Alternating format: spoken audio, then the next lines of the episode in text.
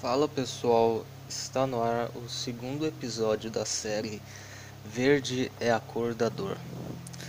E no episódio de hoje vamos falar de de uma competição onde o Palmeiras entrou pode-se dizer como um dos favoritos, mas saiu de forma melancólica sem marcar nenhum gol. Não, eu não estou falando desse torneio que vocês estão pensando.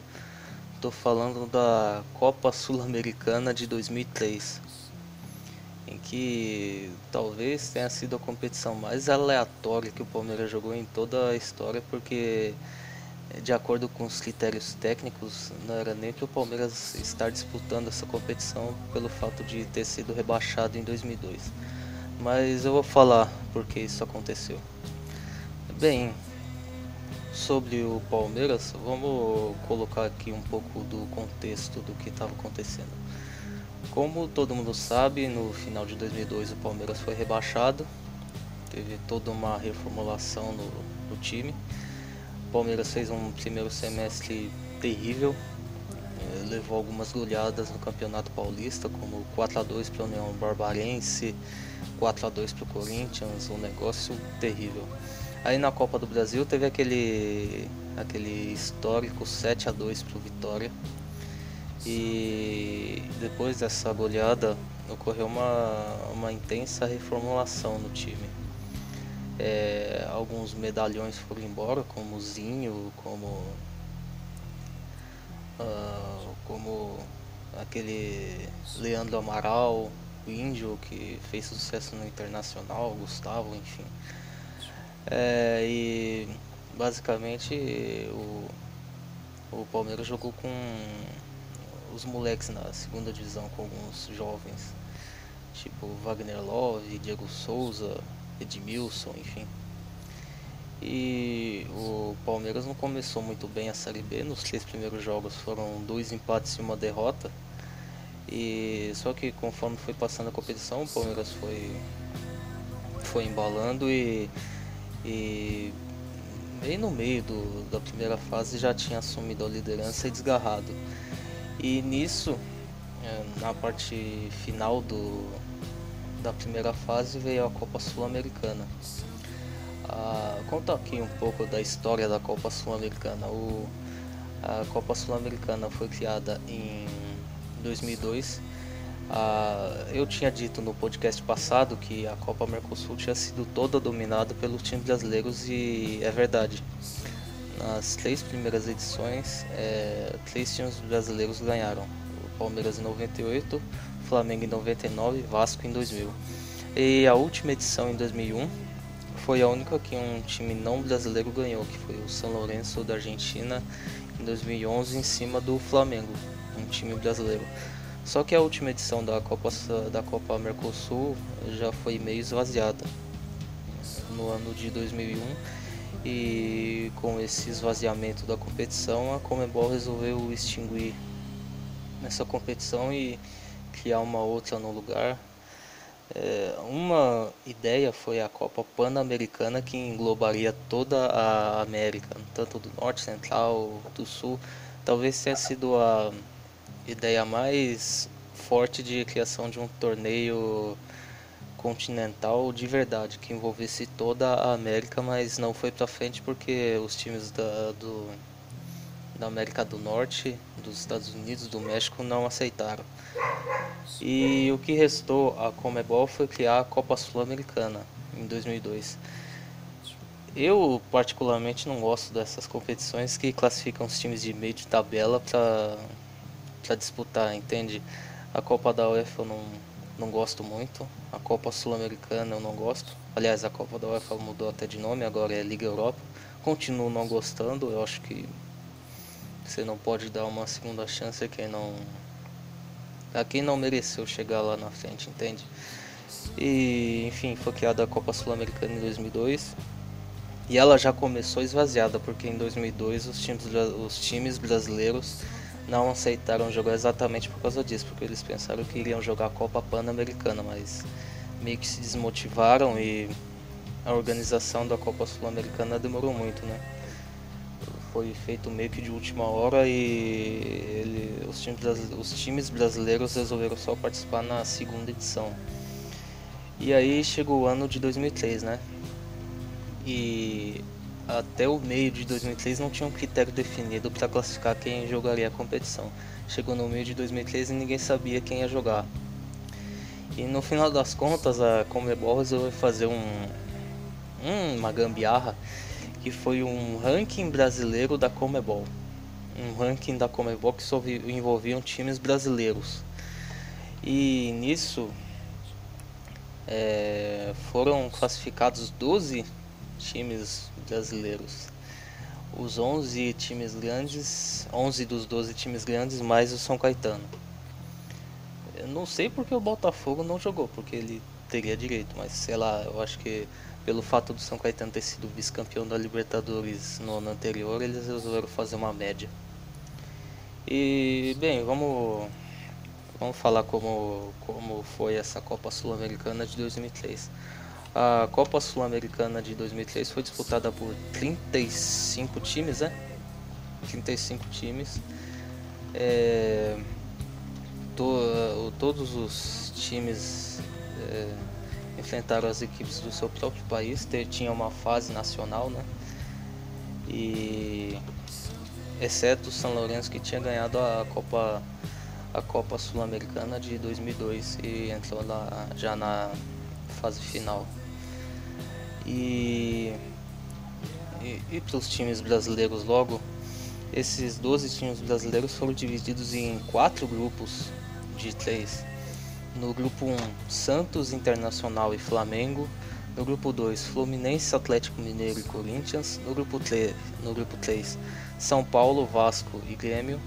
E no grupo 4, o grupo do Palmeiras, além do próprio Palmeiras, obviamente, São Caetano e Cruzeiro dois dos melhores times do Brasil na época. O Cruzeiro, não precisa falar, aquele mágico Cruzeiro do Alex, enfim. E o São Caetano que tinha acabado de ser vice-campeão da Libertadores em 2002. Então, é uma para o Palmeiras, mas o Palmeiras não estava lá muito interessado nessa competição porque o objetivo era subir para a primeira divisão. Então, meio que não deu muita bola para essa competição, apesar de ser um título internacional, mas um título sul-americano que poderia vir. Então vamos às partidas. Essa competição é tão aleatória que não tem, não se tem muitos, muitas informações sobre essa competição. Tem até um vídeo do jogo contra o Cruzeiro no Parque Antártica, mas não tem nem vídeo do jogo contra o São Caetano esse primeiro jogo aqui. E o jogo foi São Caetano 3, Palmeiras 0. Já começou muito bem, né? Vamos ao time do São Caetano. Silvio Luiz, Marlon, depois Thiago, Gustavo, Dininho, Zé Carlos, Serginho, Marcelo Matos, Mineiro, Capixaba, Marcinho, depois Matheus, Ademar, depois Warley, treinador Marci, Nelsinho Batista. Os gols foram de Gustavo, Mineiro e Ademar. E o time do Palmeiras era Marcos Correia, depois Francis, Alceu, Leonardo, Lúcio Maldini, Marcinho Guerreiro, Magrão, Adãozinho, Pedrinho, de, eh, Thiago Gentil, depois Edmilson, Anselmo, depois André Balada, técnico Jair Pisserni. O Wagner Love estava lesionado, por isso não jogou essa e nem a última partida contra o Cruzeiro. Aí o primeiro jogo já foi 3 a 0 para o São Caetano e ficou meio que difícil a situação porque o primeiro, só o primeiro colocado se classificava, né? E era turno único, então só restava o Palmeiras mais um jogo. E veio esse, jo esse jogo contra o Cruzeiro, o falecido Parque Antártica, e o Palmeiras perdeu mais uma vez, 1 a 0 Gol do Edu da Sena com o cruzamento do Felipe Melo. uh, vamos ao time do Palmeiras: Marcos, Baiano, Daniel, Leonardo, Lúcio, Alceu, Marcinho Guerreiro, Adãozinho, depois Fábio Gomes, Elson, depois André Balada, Edmilson, Thiago Gentil, depois Munhoz, treinador Jair Pisserni. Time do Cruzeiro: com Gomes, Maicon, Cris, Edu, Edu da Sena. Sandro Maldonado, depois Thiago, Augusto Recife, Felipe Melo, Zinho, Alex Dias, depois Alex Alves, Márcio Nobre, depois Mota, Alex não jogou, treinador Vanderlei Luxemburgo. O próprio Cruzeiro não estava dando muita bola para essa competição porque estava mais focado em conquistar o Campeonato Brasileiro. E o Palmeiras jogou até de maneira decente contra o, Cruzeiro, contra o Cruzeiro, mas o time do Cruzeiro era bem melhor e ganhou até sem dificuldade. 1 a 0 gol do Edu da Sena. E essa competição é, é muito aleatória no pro time do Palmeiras porque é, porque o Palmeiras fez apenas números nessa competição. é, saiu sem marcar gol nenhum e tomou 4. Então. E tirando o fato de que seria um teste contra equipes de primeira divisão, onde o Palmeiras foi muito mal, essa campanha nem repercutiu tanto, né? Porque o objetivo era sem dúvida o acesso. E pode-se dizer que nem doeu tanto essa eliminação, porque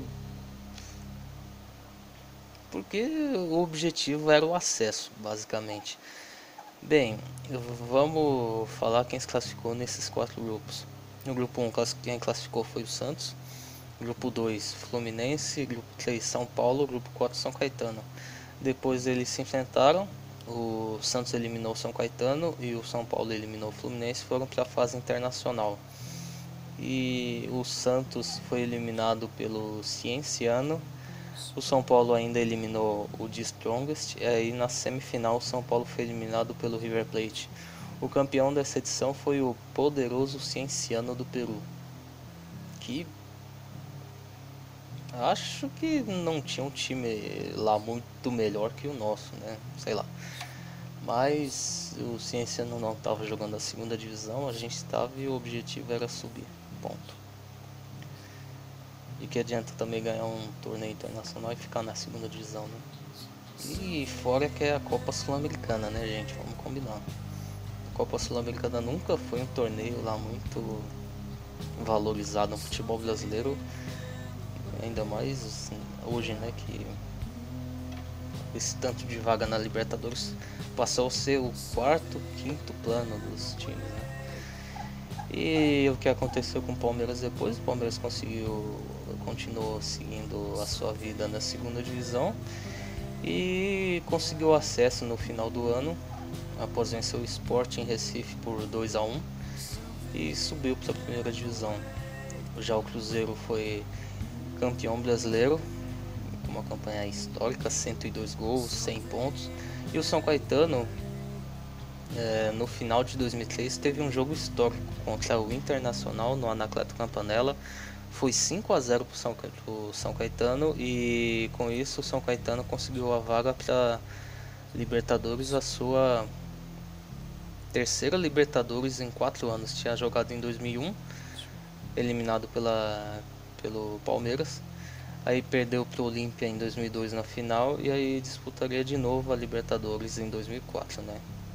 Então os três componentes desse grupo terminaram o ano bem, digamos assim. E no mais é isso, cara. Essa competição foi muito aleatória. Não tem muita informação, só em jornal. E sendo que um dos jogos nem, nem vídeo tem, nem foto tem, nem nada. Bem, bem uma competição bem aleatória que o Palmeiras jogou e não tem muito o que dizer. Bem, no final das contas é isso. Foi até bem rápido, mais rápido do que o último podcast, porque o primeiro foi uma derrota bem mais dolorida, mas, mas como uma curiosidade da história do Palmeiras e é isso aí. Semana que vem a gente volta com mais um momento triste da história do nosso clube. E é isso aí. Adeus.